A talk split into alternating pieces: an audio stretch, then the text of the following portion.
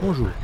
Pour ce nouvel épisode de Radio Migo, nous vous proposons la version audio de la conférence donnée par Deborah Bridle le 14 juin dernier intitulée The Cthulhu and Nether Curial, l'héritage Lovecraftien chez Thomas Ligotti.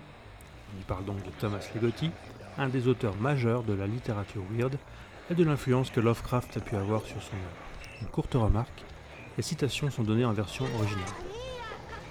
Allez, bonne écoute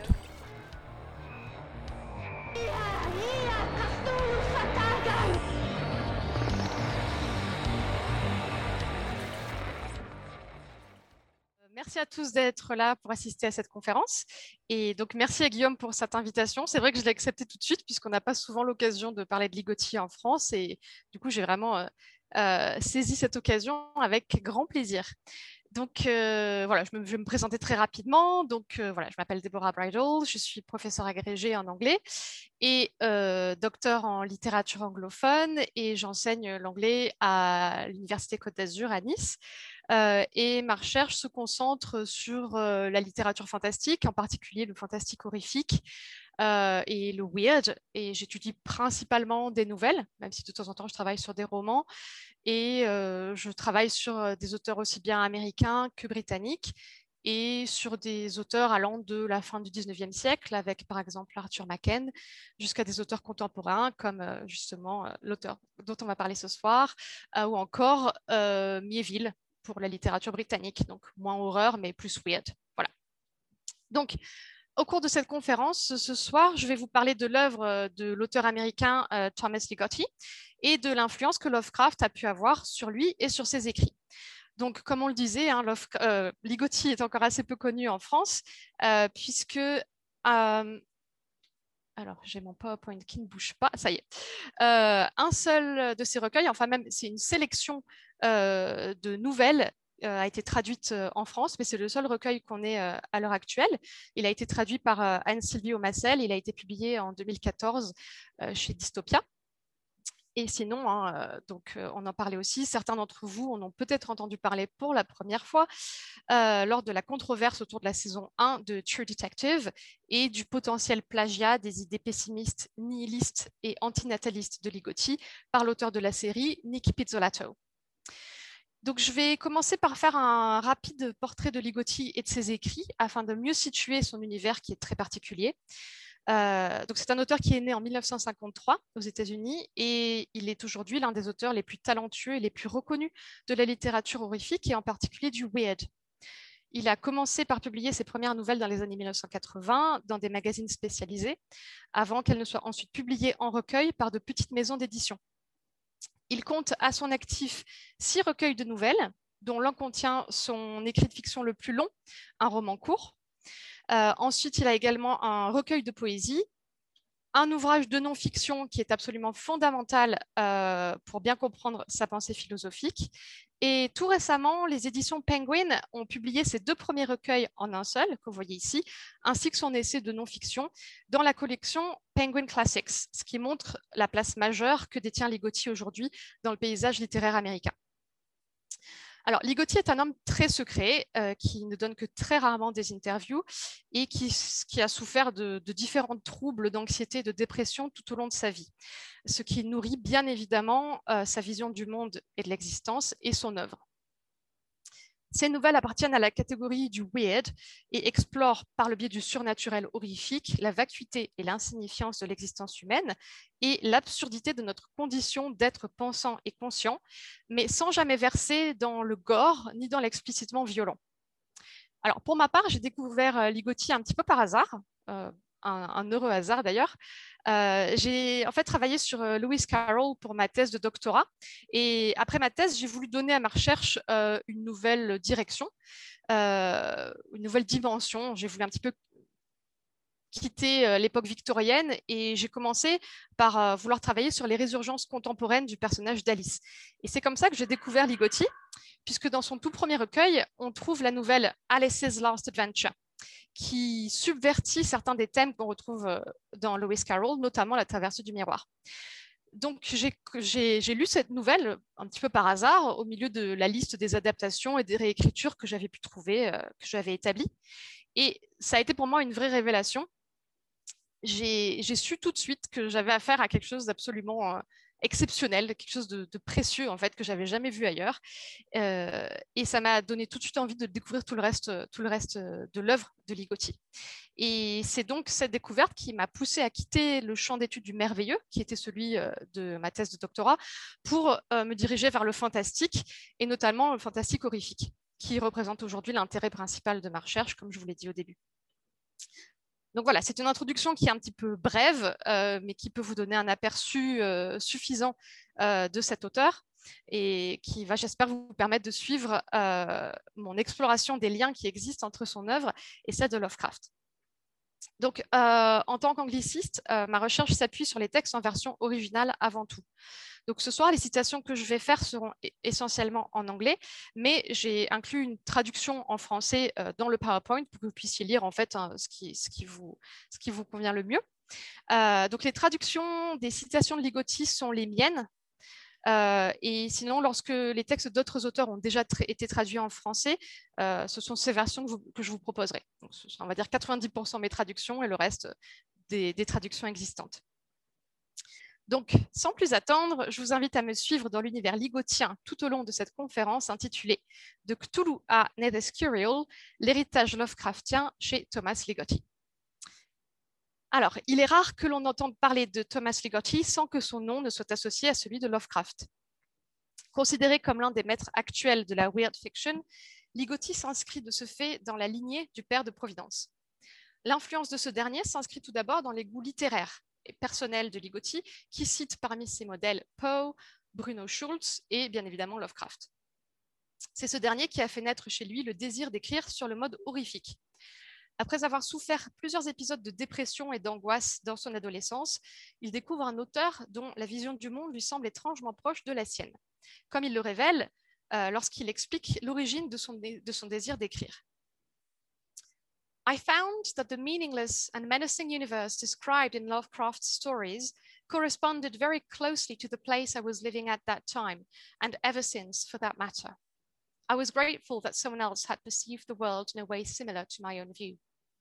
A few years later, when I took an interest in writing fiction, there was never a question that I would write anything else than horror stories. Ou encore, why write horror stories after seeing life as a horror story? I have no idea, but others have done the same. Why did Poe and Lovecraft write horror stories after seeing life as a horror story? I already knew that people wrote horror stories or made horror movies as entertainment because audiences like to be thrilled by the bizarre and the menacing. I like the same thing. But when you feel life itself as bizarre and menacing, that's another matter. Or at least it was for me. That's serious. Il est ainsi souvent noté que les affinités entre les deux auteurs sont palpables. Matt Cardin parle même d'âme sœur. Mais ces affinités restent souvent de l'ordre du philosophique et du biographique. En effet, Ligotti a lui-même affirmé que Lovecraft avait marqué sa vie plus que son œuvre. Par conséquent, Matt Cardin pose une question particulièrement pertinente. If it is true that Lovecraft really has had very little to do with the subject or style of Ligotti's writing, then how can we account for the fact that As Ed Bryant has put it, hardly anyone seems to discuss or even mention the Ligotti name without evoking the shade of H.P. Lovecraft. Mon but ici est donc de montrer comment l'influence de Lovecraft se révèle sur l'œuvre et la pensée de Ligotti, malgré les limites que ce dernier et que certains critiques ont pu poser. À quel point retrouve-t-on cet univers Lovecraftien que Maurice Lévy a décrit comme un univers aux dimensions bizarres et instables, dont les images ont une qualité manifestement onirique et dont l'auteur parvient à nous communiquer son angoisse grâce à ses archaïques horreurs? J'analyserai dans un premier temps l'affiliation esthétique qui existe entre les deux auteurs par le biais d'une comparaison thématique des récits de chacun, ainsi qu'une observation de leurs écrits de théorisation sur la poétique du genre de l'horreur et du weird. L'horreur surnaturelle se trouve ainsi investie d'un rôle et d'une fonction qui la font dépasser le simple statut de sous-genre codifié. L'idée commune d'une esthétique au service d'une vision philosophique m'amènera dans un second temps à envisager l'héritage cosmico-pessimiste de Lovecraft et son dépassement cynico-nihiliste par Ligotti. Un dépassement qui s'opère paradoxalement par le biais d'un recentrement, d'une horreur du cosmos à une horreur de l'humain. Donc ma première partie s'intitule Filiation esthétique de maître du weird et je commencerai par analyser les hommages et acquaintances thématiques. Selon Matt Cardin, au-delà des divergences entre les deux auteurs, il est possible d'affirmer que Ligotti reprend là où Lovecraft s'est arrêté, et que l'on retrouve chez les deux la présence d'entités ou de forces qui assaillent sans cesse l'humain. Je vais donc maintenant présenter une liste de cinq thèmes qui vont permettre de définir ces entités et ces forces présentes chez les deux auteurs, à commencer par les dieux, les sectes, les cultes. En effet, on retrouve chez Ligotti bien que ponctuellement, hein, ce n'est pas quelque chose qui est dominant dans toutes ces nouvelles, mais on retrouve quand même une série de dieux inconnus et obscurs et leurs cultes associés qui nous font bien sûr penser au fameux Cthulhu mythos. Le titre même de sa nouvelle The Sect of the Idiot évoque le grand dieu Azathoth, centre du chaos, que Lovecraft décrit ainsi dans celui qui hantait les ténèbres, The blind idiot god Azathoth, Lord of all things. L'épigraphe de la nouvelle de Ligotti reprend presque mot pour mot cette citation, mais l'attribue au fameux livre interdit, le Necronomicon. La nouvelle suit un narrateur qui découvre une secte étrange maintenue sous hypnose par cette puissance idiote. La nouvelle Neves Curial, que j'ai empruntée pour le titre de ma conférence, est également écrite comme un hommage évident à Lovecraft. On y retrouve le motif du manuscrit découvert qui révèle l'existence d'une puissance secrète et dévorante adorée par une secte occulte sur une île lointaine. On n'est pas très loin de l'appel de Cthulhu, une impression qui se confirme lorsque l'auteur du manuscrit parle d'une idole dont les fragments ont été cachés et enterrés aux quatre coins du globe afin de nullifier le pouvoir du dieu Nedescurial, dont le nom évoque son affinité avec le néant. Comme chez Lovecraft, le récit est émaillé de références anthropologiques et occultes, censées donner crédit aux informations que le manuscrit révèle sur la secte. D'autres nouvelles mettent en scène des fidèles d'autres divinités obscures ou de présence primordiale plus abstraites, mais néanmoins toutes puissantes, comme par exemple The Medusa, The Dreaming in Nortown, Primordial Loathing, The Mystics of Muhlenberg, ou encore The Prodigy of Dreams, qui fait, référence à un dieu nommé Sinotoclis. Uh, the Last Feast of Harlequin nécessite un traitement plus approfondi. Elle est explicitement dédiée à Lovecraft, et elle peut se lire comme un hommage. On y retrouve un professeur en anthropologie dont les recherches le guident dans la ville fictive de Miracle, où se tient chaque année un carnaval hivernal juste avant Noël. Le, lecteur Lovecraftien pense euh, bien évidemment à la nouvelle Le Festival. Les références anthropologiques abondent et permettent au narrateur d'introduire la secte gnostique des Saturniens, pour qui l'homme, quand il a été créé, a rampé comme un ver avant que Dieu ne lui donne la capacité de se tenir debout. Cette croyance antique et réelle trouve une résurgence inattendue dans la ville de Miracle, où se déroule tous les 20 ans un rituel dans les galeries souterraines. Les fidèles, the pure ones, sont transformés en vers, tandis que leur prêtre, le docteur Thoth, leur offre sur une autel une victime sacrificielle à dévorer. Le narrateur s'enfuit alors et décide de ne rien dire des événements, persuadé que personne ne le croira. Les différents échos Lovecraftiens perçus jusqu'alors dans la nouvelle outre le festival, on pense également à Horror à Red Hook, laisse place à une autre référence possible, celle du cauchemar d'Innsmouth. En effet, à la fin de la nouvelle, le narrateur ne parvient pas à s'extirper d'une torpeur et d'une froideur qui semblent l'éloigner du domaine des humains. I am now very much under the influence of a season and a climate far colder and more barren than all the winters in human memory. At certain times, I could almost dissolve entirely into this inner realm of awful purity and emptiness. Contrairement au narrateur d'Innsmouth, celui de Ligotti semble refuser son appartenance aux fidèles de Thoth et conclut son récit par des suggestions de suicide. Mais la nouvelle s'achève sans donner plus d'informations. Libre alors au lecteur d'imaginer ou non le personnage pénétrer dans les galeries souterraines de Miracle, à l'instar d'un Robert Olmsted qui rêve de rejoindre les siens dans les profondeurs de l'océan. Pour ma seconde catégorie thématique, voyons maintenant les insectes, les poulpes, les monstres. Les caractéristiques du monstre Lovecraftien, telles qu'elles sont décrites par Roger Bozetto et Maurice Lévy, trouvent elles aussi des échos chez les créatures de Ligotti. Multiplicité, instabilité, hybridité, contamination, viscosité, inconsistance. On retrouve ainsi des créatures insectoïdes ou crustacéennes, souvent même les deux à la fois, sans compter celles qui incorporent des éléments humains ou appartenant à d'autres espèces animales. The Troubles of Dr. Thoth présente un compagnon rabougri, munis de plusieurs appendices ressemblant à des griffes et qui rappellent le Brown Jenkin dans la maison de la sorcière de, la sorcière de Lovecraft.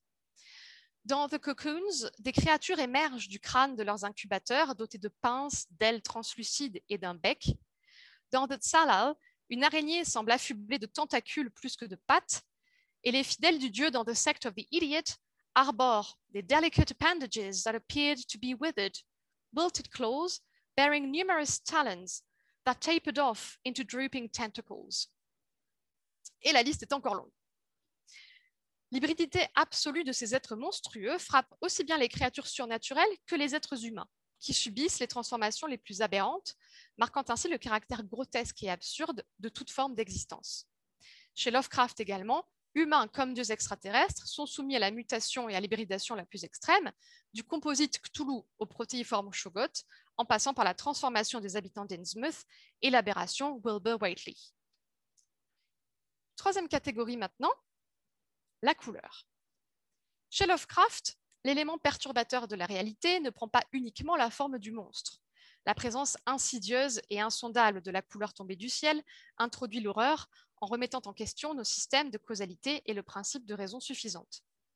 De nombreuses nouvelles de Ligotti emploient similairement la couleur sous ses formes les plus outrancières et étranges pour véhiculer la même idée. Donc, je vais citer que trois exemples ce soir, parmi de nombreux autres, pour montrer comment l'infiltration de la couleur peut jouer un rôle primordial dans le développement de l'horreur chez Ligotti.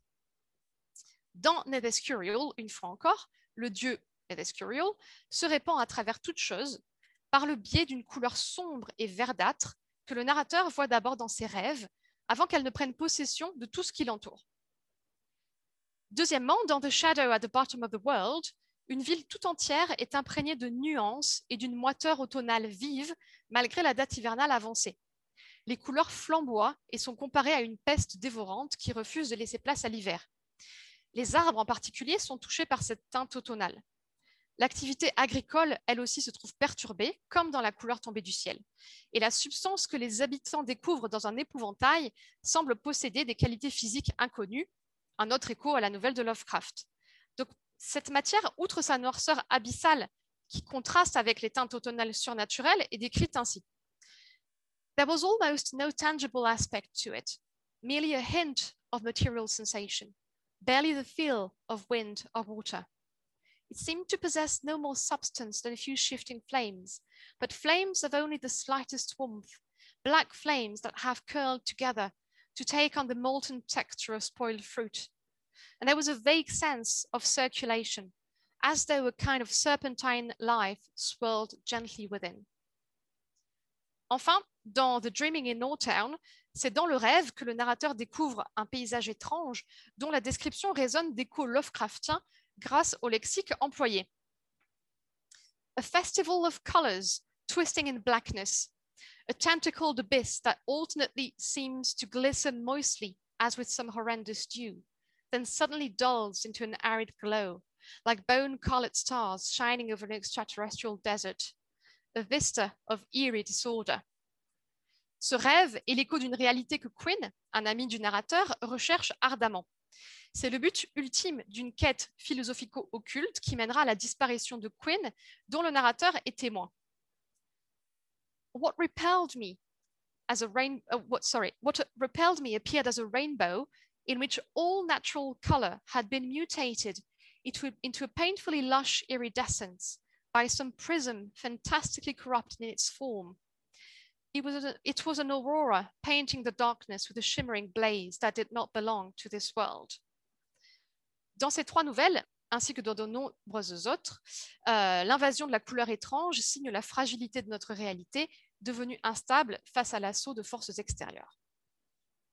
Ces forces constituent euh, la prochaine sous-partie thématique et, comme chez Lovecraft, elles semblent émaner d'un univers inconnu ou interdit que la connaissance habituelle de l'homme n'est pas censée appréhender.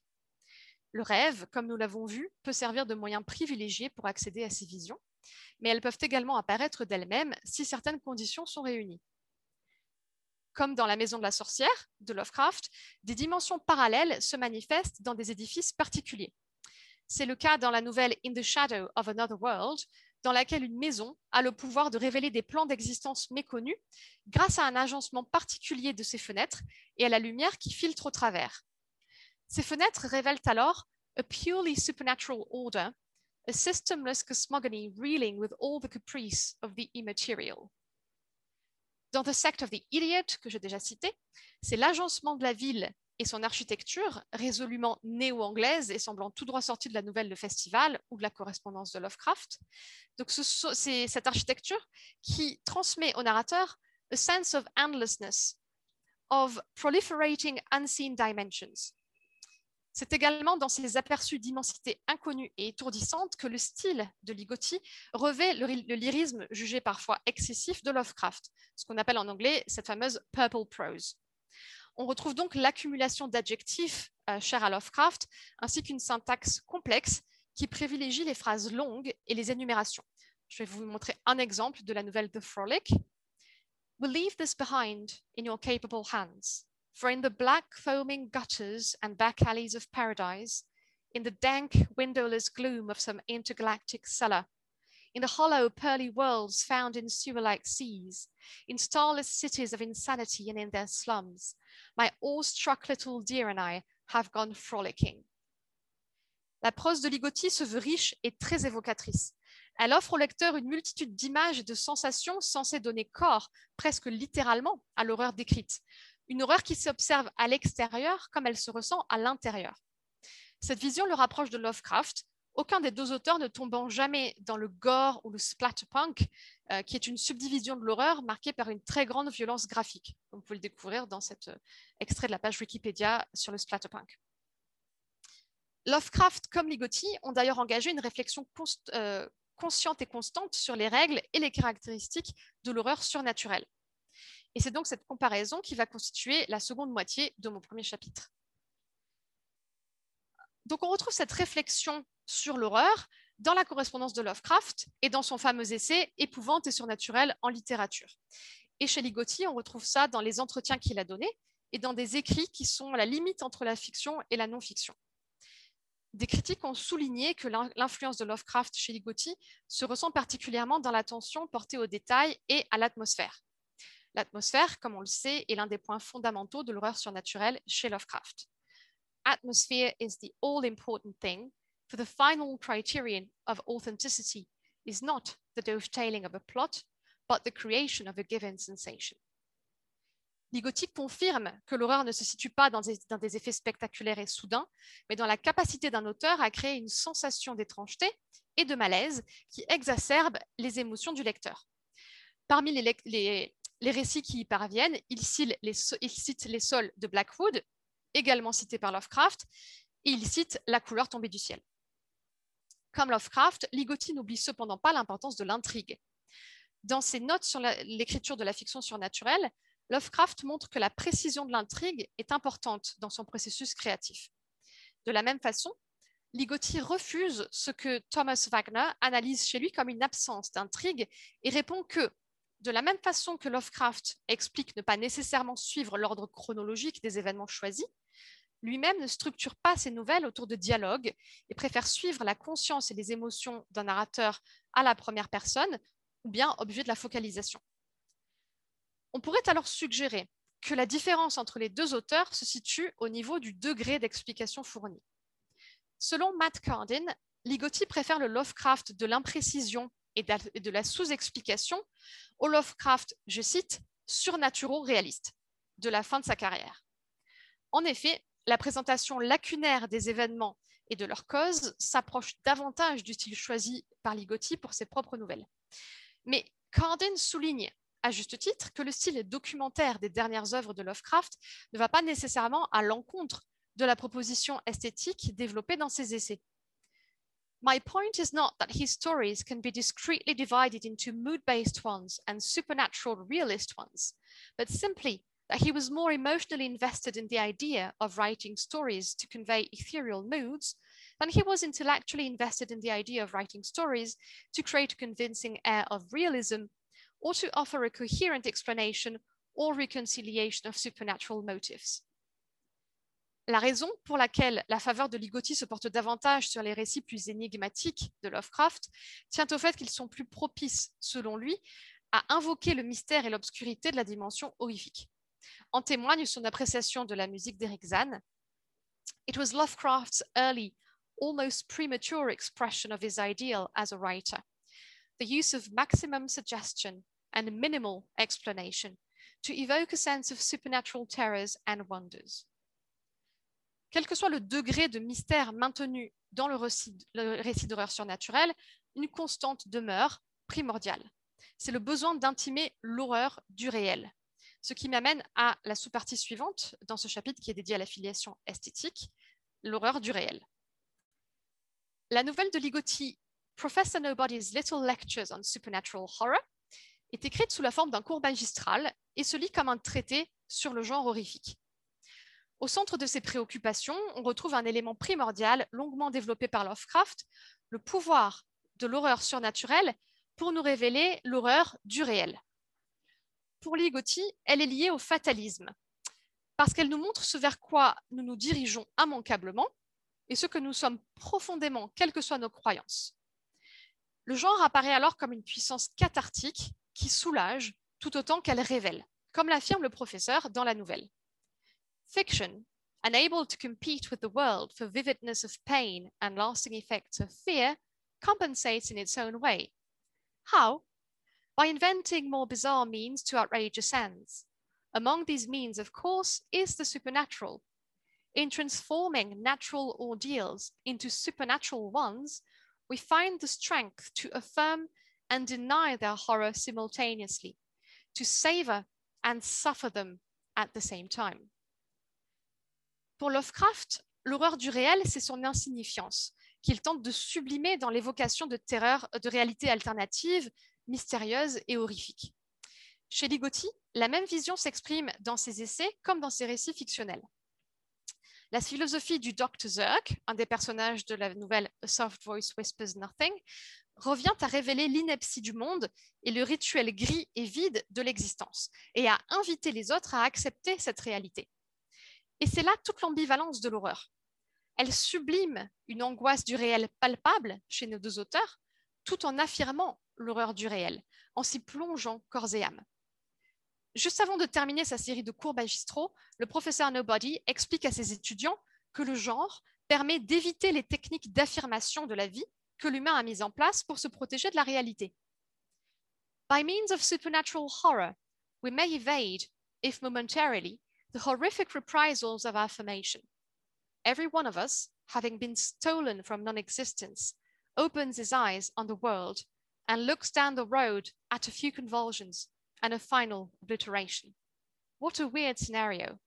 So let us indulge in cruel pleasures against ourselves and our pretensions. Let us delight in the cosmic macabre. L'emploi du terme cosmique résonne directement avec le cosmicisme Lovecraftien que Joshi décrit comme une position tout à la fois métaphysique, esthétique et éthique chez l'auteur.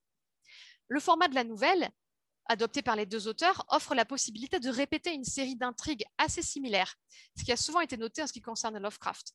Et cela permet chez les deux auteurs une exploration constante d'une vision de la réalité qui n'est jamais affectée. C'est cette répétition qui fait du récit un récit de l'infâme, pour reprendre Julia Kristeva.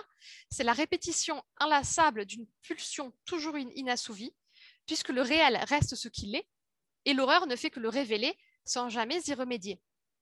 Ce paradoxe de la plongée dans l'horreur pour la sublimer se double d'une autre contradiction liée cette fois à la représentation de l'horreur. Et j'en viens donc à la question du langage. Dans l'avant-propos à son recueil Noctuary, Ligotti écrit The weird story is based on an enigma that can never be dispelled if it be true to the weird experience. Quelle que soit la nature de cette expérience, il demeure au cœur du récit un abîme dans lequel il est impossible de pénétrer pour l'analyser ou le résoudre. Comment est-ce qu'on peut alors aborder par le langage ce qui ne peut pas être analysé, résolu, connu? Le philosophe Eugene Thacker a montré que l'horreur se produit lorsque la pensée atteint ses limites et ne parvient pas à conceptualiser ce à quoi elle est confrontée, les moyens nécessaires n'étant tout simplement pas dans le champ de l'humain. C'est pourquoi lorsque l'horreur se produit, le langage fait défaut. Euh, Thacker développe ce concept à, plusieurs, euh, plusieurs reprises dans sa trilogie Horror of Philosophy, euh, que je vous conseille. Thacker propose comme solution imparfaite à cet échec de la parole le recours à la purple prose dont on a déjà parlé, qui était si chère à Lovecraft et aux auteurs de Weird Tales. La profusion verbale masque et compense en réalité un innommable au cœur de l'expérience horrifique, processus que la nouvelle de Lovecraft, L'Indicible, représente à merveille. Pour Thacker, l'indicible représente l'impensable. Là où le monstre classique est une aberration de la nature, le monstre innommable est une aberration de la pensée. Parfois, lorsque le langage ne parvient plus à décrire l'indescriptible, des formes de, communication non verbale peuvent alors prendre le relais, comme dans The Dreaming in No Town de Ligotti, où la lumière colorée déjà mentionnée devient métaphore de l'incommunicable, un langage qui n'est plus composé de mots, puisque les mots sont jugés inaptes. And in actuality, it was nothing like these figurative effusions, which are merely a feeble means of partially fix, fixing a reality, incommunicable to those not initiated to it, unnecessary resorting to the makeshift gibberish of the mystic, isolated by his experience and left without a language to describe it. Mais alors, comment le langage de l'horreur parvient-il à communiquer l'expérience émotionnelle nécessaire malgré les limites inhérentes au statut de tout langage né des capacités humaines On peut peut-être alors avancer une capacité performative de ce langage qui, sans jamais parvenir à parfaitement décrire l'indescriptible, communique tout de même sa charge émotionnelle et psychologique. Robin McCain note justement que l'écriture de ce qu'il nomme l'horreur concept a quelque chose de l'invocation. No less than his fictions, Ligotti's straightforward account of our malignant uselessness succeeds insofar as its language, like of Lovecraft's eldritch incantations, ceases to be representational and begins to summon the very desolate reality it describes, doing away with all cultivated, cultivated distance and calm objectivity. La fonction matricielle, génératrice de l'écriture de l'horreur, se retrouve également dans un commentaire de Ligotti, un commentaire euh, assez ironique, euh, sur la fascination exercée par toute littérature sur ses lecteurs. I'm referring to the possibility that the fascination of reading may derive neither from the subject portrayed, nor from the language that portrays it, but from the relationship between the two. That is, the relationship in which literary language does not communicate subject matter, but rather processes it, a debased intercourse between life and art, the offspring of which is a recombined creature born of experience and expression. A unique little bastard, un monstre somme toute, un hybride digne des créations de nos deux auteurs. Lovecraft, comme Ligotti, propose un projet une écriture et une œuvre si viscéraux qu'ils révèlent une expérience personnelle profonde. C'est pourquoi il est impossible d'explorer la création de ces deux auteurs sans prendre en compte la perspective philosophique qui sous-tend leur pensée. Cette exploration de leur œuvre s'inscrirait dans ce que Thacker nomme le troisième et dernier niveau allégorique de l'horreur, celui qui nous tire hors de la narration et nous ouvre à des réflexions sur l'expérience religieuse, religieux dans le sens de la rencontre entre l'esprit humain d'un côté euh, et de l'autre l'inconnu et le numineux qui nous entoure. Je vais donc maintenant entamer ce second chapitre, la fonction philosophique, la filiation philosophique, l'héritage cosmico-pessimiste et le dépassement, le dépassement cynico-nihiliste. Et je commencerai donc par vous parler de la mouvance du pessimisme. La pensée euh, philosophique de Lovecraft et de Ligotti repose sur deux phases le moment de la connaissance et les conséquences que cette connaissance entraîne. Nos deux, auteurs ont développé leur conception à la lumière de penseurs dont je vais dresser très rapidement l'influence, à commencer par les philosophes. Donc, mon but ici n'est pas d'expliquer ce que d'autres chercheurs ont déjà mis en évidence, mais d'établir des liens entre les fondements philosophiques de Lovecraft et ceux de Ligotti. Et ces fondements sont primordiaux pour une compréhension complète de l'horreur surnaturelle, si l'on en croit Lovecraft, pour qui occult believers are probably less effective than materialists in delineating the spectral and the fantastic, since to them, the phantom world is so commonplace a reality that they tend to refer to it with less awe, remoteness, and impressiveness than do those who see in it an absolute and stupendous violation of the natural order. Le matérialisme évoqué ici, et souvent mentionné par Lovecraft d'ailleurs, fait partie des pierres angulaires de sa pensée, au même titre que le déterminisme et le positivisme d'un côté, et le pessimisme et le scepticisme de l'autre. Pour sa part, Ligotti évoque parmi ses influences les grands auteurs du pessimisme et du nihilisme, d'ailleurs Schopenhauer plus que Nietzsche, mais davantage encore ceux euh, qui sont plus obscurs et dont la vision est plus absolue, Julius Banzen, Philip Meinlander, euh, Peter euh, Wessel-Zapf, etc. Depuis quelques années, il existe une lecture philosophique de Lovecraft et de Ligotti, ou du genre de l'horreur plus globalement, qui tente de déconstruire l'héritage de Kant et de recatégoriser le réel et nos modes d'appréhension du réel à la lumière d'une négation de l'anthropomorphisme philosophique.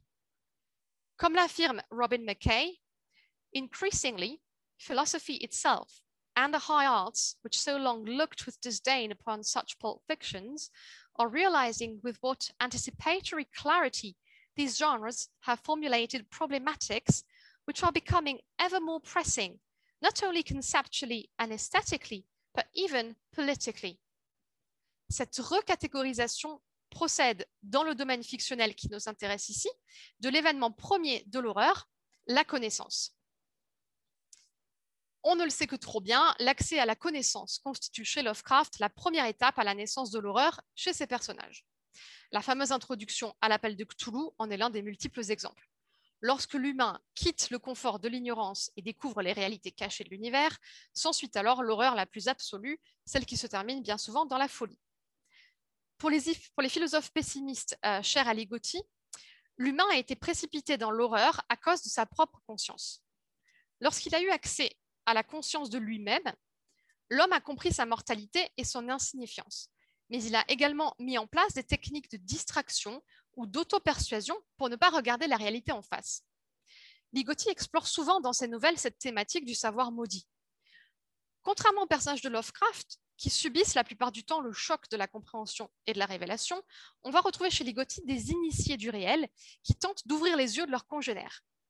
Par exemple, dans The Dreaming in Old Town, la secte à laquelle appartient Quinn accepte, par le biais de rituels oniriques, euh, d'accepter ce blasphemous fatalism, a doomed determinism which brings them face to face with realms of obscure horror. Dans Professor Nobody's Little Lectures on Supernatural Horror, le professeur explique à ses étudiants que once awareness of the human predicament was achieved, we immediately took off in two directions, splitting ourselves down the middle One half became dedicated to apologetics, even celebration of our new toy of consciousness. The other half condemned and occasionally launched direct assaults on this gift. Ou encore dans la nouvelle Teatro Grotesco, le groupe artistico-philosophique secret du même nom fonctionne comme une maladie insidieuse auprès de ceux qui le découvrent en leur révélant des réalités inconnues dont ils ne peuvent plus se débarrasser les poussant à interrompre les activités qui jusque-là constituaient leur quotidien. Chez les deux auteurs, de nombreux personnages se retrouvent face à un choix qui résume la condition humaine. Accepter l'horreur du savoir et courir alors le risque de la folie ou de la mort, ou tenter d'ignorer et de refuser cette connaissance. La deuxième option est bien souvent vouée à l'échec et mène de toute façon à la folie ce qui bien sûr n'est pas le cas dans la réalité. La plupart d'entre nous parvient à fonctionner au quotidien malgré la conscience dont l'évolution nous a dotés. Probablement en partie grâce au mécanisme d'acceptation euh, décrit par Zapf dans Le Dernier Messie. Et donc Zapf est un auteur euh, que Ligotti euh, cite très souvent dans ses, dans, ses, essais de non-fiction. Donc ces techniques sont l'isolation, l'ancrage, la distraction et la sublimation ou bien encore parce que nous tentons de nous persuader de notre exceptionnalité, si l'on en croit Ernest Becker, également cité par Ligotti. Selon l'anthropologue américain, la particularité de notre situation tient de notre nature paradoxale, à la fois animale et symbolique. Man is literally split in two. He has an awareness of his own splendid uniqueness in that he sticks out of nature with a towering majesty, and yet He goes back into the ground a few feet in order blindly and dumbly to rot and disappear forever. It is a terrifying dilemma to be in and to have to live with. Lovecraft et Ligotti choisissent de regarder en face notre condition par le biais d'une fiction qui a tout de la réalité. Maintenant que j'ai établi cet héritage du pessimisme, je vais maintenant montrer comment Ligotti consolide puis dépasse l'horreur Lovecraftienne. Le panthéon, Lovecraftien a pour but de souligner à la fois l'absurdité de l'univers et l'insignifiance humaine, comme cela a déjà été euh, démontré de nombreuses fois. Pour Ligotti, l'idée de ces dieux ancestraux qui ont envahi la Terre, ou pire encore qui ont créé la vie, va à l'encontre de l'optimisme ambiant et de la foi que l'homme a tendance à placer aveuglément dans son futur. Lovecraft is a figure of exceeding intrigue because much of his fiction is based on a clutch of godlike beings whose very presence in the universe degrades the idea of betterment in human life into a cosmic miscalculation. Le pessimisme cosmique développé par Lovecraft incarne la philosophie de certains auteurs pour lesquels, selon Ligotti toujours, l'affrontement ne se joue pas entre le bien et le mal, mais entre l'homme et l'univers. L'horreur ne se situe plus alors dans le monde, l'horreur est le monde, ne laissant ainsi aucune issue possible au personnage. C'est pour cette raison que Lovecraft s'est lui-même défini comme un indifférentiste plutôt qu'un pessimiste, puisque les forces de l'univers ne sont pas mauvaises à dessein envers l'homme, elles lui sont tout simplement indifférentes. Thacker associe ainsi le cosmicisme de Lovecraft au pessimisme de Schopenhauer, en ce sens que le principe fondamental de la volonté euh, chez Schopenhauer est tout aussi indifférent aux vies humaines que les dieux extraterrestres Lovecraftiens. Thacker avance également que l'horreur Lovecraftienne associe de nouveau qu'elle ne dit rien sur l'humain. Elle est anti-humaniste, non anthropomorphe et non anthropocentriste. Le pessimisme de Lovecraft va dès lors à l'encontre de la philosophie classique. Pour Thacker, from a certain, certain vantage point, the history of modern philosophy looks like a somewhat panicky, feverish attempt to cover up the suspicion that there may not be more. Every excited, anxious assertion of there's got to be more covers up a more disappointing, more morose this is it. derrière les tentatives d'occultation plus ou moins réussies, plus ou moins sincères, plus ou moins désespérées de l'humain, se cache une désillusion universelle. Pour Ligotti, l'œuvre de Lovecraft est résolument contemporaine, car elle n'est empreinte d'aucun dogme et décrit une situation intemporelle qui trouvera toujours un écho auprès de certains lecteurs. Absolutely up to date, that is, post everything, The case of Charles Dexter Ward emerged from an imagination that was deferential to no traditions or dogmas, and its author went the distance of disillusionment in assuming the meaningless universe that became the starting point for later investigators in the sciences and philosophy. As a fiction writer, Lovecraft will ever be a contemporary of each new generation of mortals, because there will always be many a character in the real world for whom human life is not acceptable. Où se situe alors Ligotti dans ce paysage philosophique de l'horreur surnaturelle? Il partage la vision pessimiste de Lovecraft tout en opérant un recentrement sur l'humain.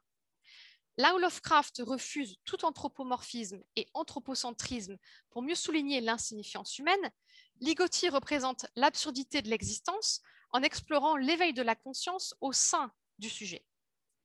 Matt Cardin note à juste titre que ces deux fonctions fonctionnent en complémentarité l'une de l'autre et expriment fondamentalement la même conviction. Despite their significant differences, the Ligottian and Lovecraftian brands of horror do exhibit manifest family resemblances. It may even be that they represent opposite poles on the same continuum, with Lovecraft's outer, transcendent cosmic focus and Ligotti's inner, immanent, personal one, finding their mutual confirmation and fulfillment in each other. Chez Ligotti, l'image récurrente qui représente notre vacuité ontologique est celle de la marionnette ou du pantin. Il explique lui-même la fonction de cet objet de cette façon.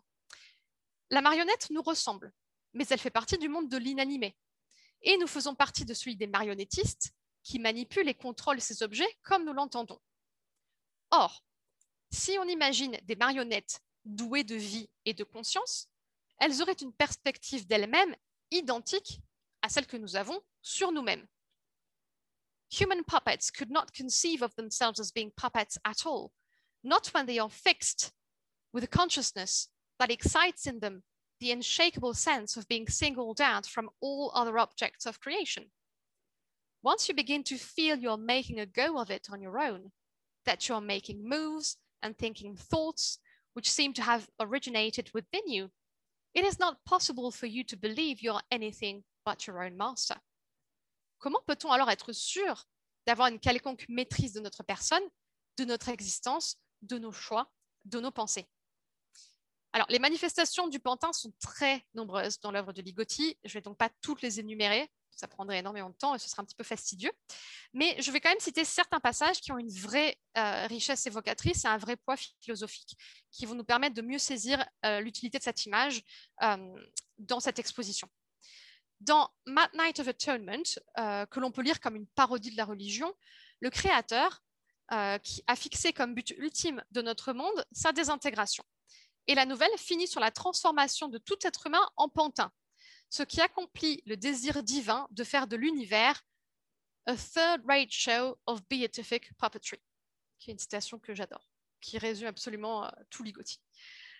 Dans The Clown Puppet, le narrateur est confronté à l'absurdité de son existence lors d'épisodes mystérieux et récurrents au cours desquels un pantin à taille humaine lui rend visite et l'observe sans dire un mot. Pour finir, dans un passage de A Soft Voice Whispers Nothing, le Dr. Zerk tente de comprendre le désir humain de rester dans l'aveuglement face à sa condition de marionnette. Et il explique ainsi. The reason one, one must suppose is that nothing is more enticing, nothing more vitally idiotic than our desire to have a name, even if it is the name of a stupid little puppet, and to hold on to this name throughout the long ordeal of our lives as if we could hold on to it forever. Ces visions de l'humain s'associent à une description du monde envahi par la noirceur. Lovecraft décrivait déjà la solitude et le désespoir du sujet confronté à l'immensité de l'univers et aux forces qui l'animent. Mais Ligotti, dans le cadre du recentrement sur l'humain qui caractérise son écriture, teinte la vision de ces personnages d'une obscurité encore plus absolue et plus viscérale. L'esthétique de l'immonde et la corruption des paysages noté par Lévy chez Lovecraft s'absolutise chez Ligotti et ne touche plus seulement les hommes, les créatures, les espaces, mais bel et bien l'essence même du réel.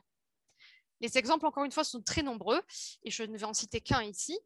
Euh, c'est dans la nouvelle The Night School, euh, au cours de laquelle euh, on assiste à un cours, c'est le cours du professeur Carniero, qui peut être envisagé comme la corruption d'un cours de philosophie classique puisqu'on y apprend the measurement of cloacal forces, time as a flow of sewage, the excrement of space, scatology of creation, the voiding of the self. It's a truly septic curriculum, the science of a spectral pathology, philosophy of absolute disease, the metaphysics of things sinking into a common disintegration or rising together, flowing together in their dark rottenness. Tout concours chez Ligotti a exprimé l'idée centrale que la vie et l'univers sont malignantly useless. Ce sont des mots qu'il emploie comme un refrain tout au long de son essai The Conspiracy Against the Human Race.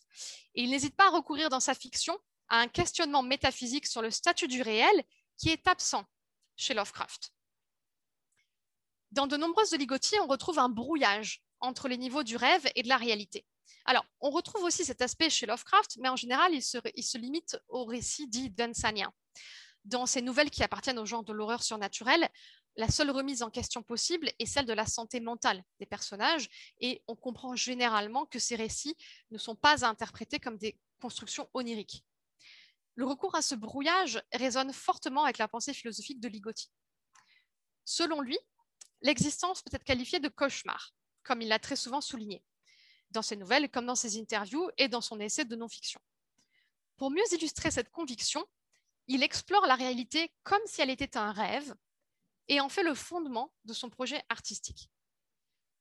Il explique dans une interview qu'après avoir visité les villes de la Nouvelle-Angleterre qui ont fait le terreau de l'horreur Lovecraftienne, il s'est retrouvé dans l'impossibilité de retrouver dans son propre environnement une inspiration similaire.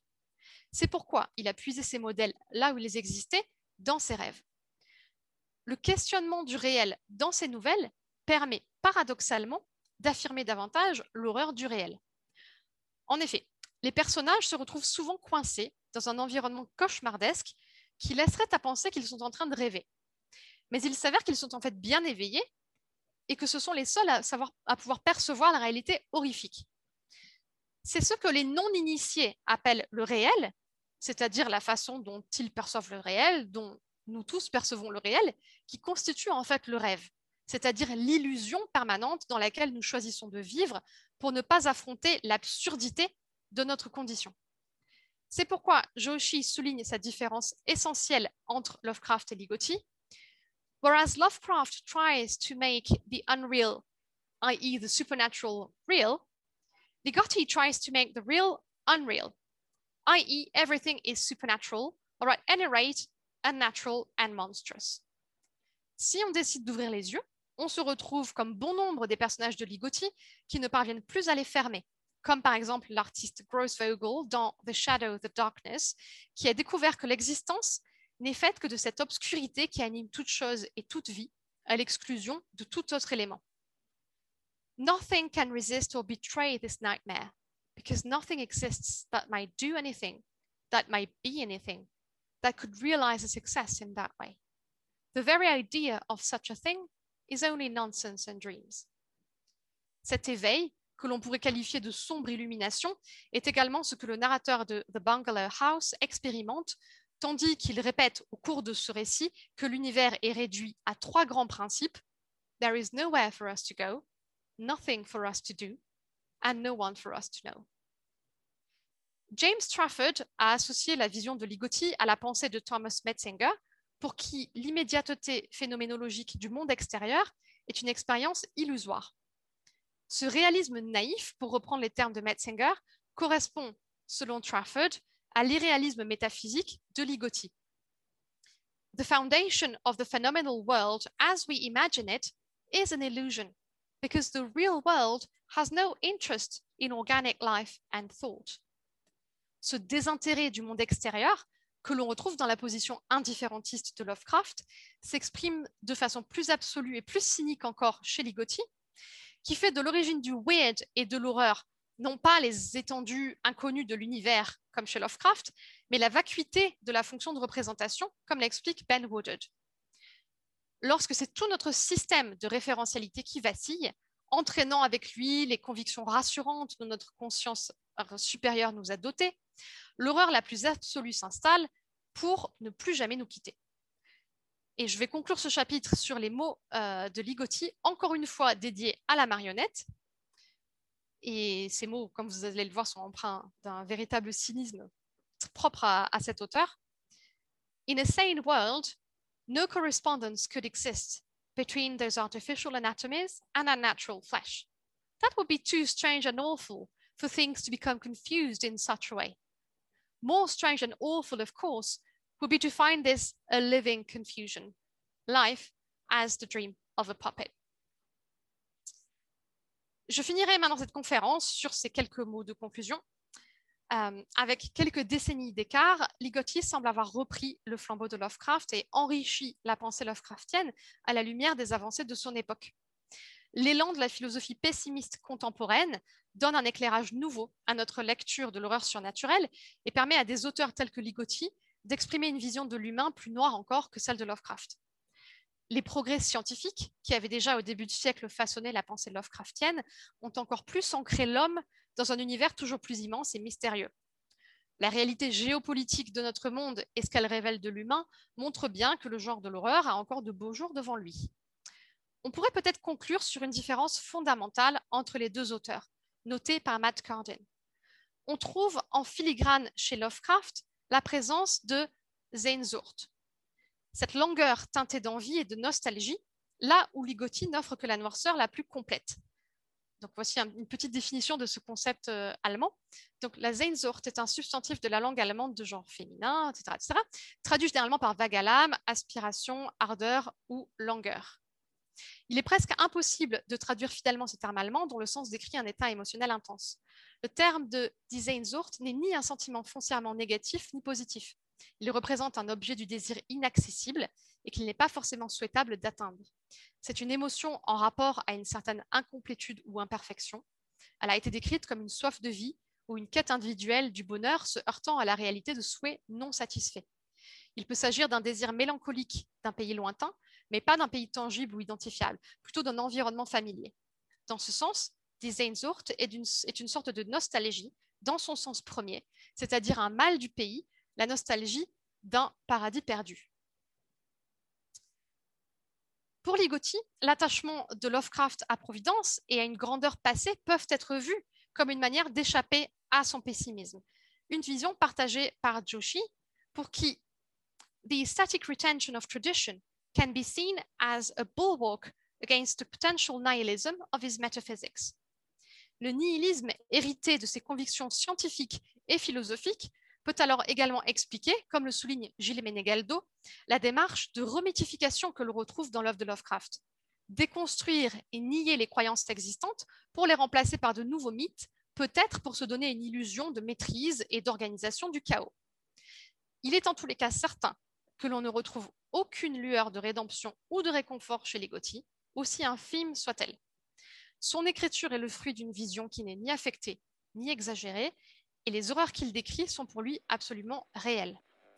Ligotti n'est peut-être finalement pas un représentant de l'horreur surnaturelle, mais de l'horreur naturelle.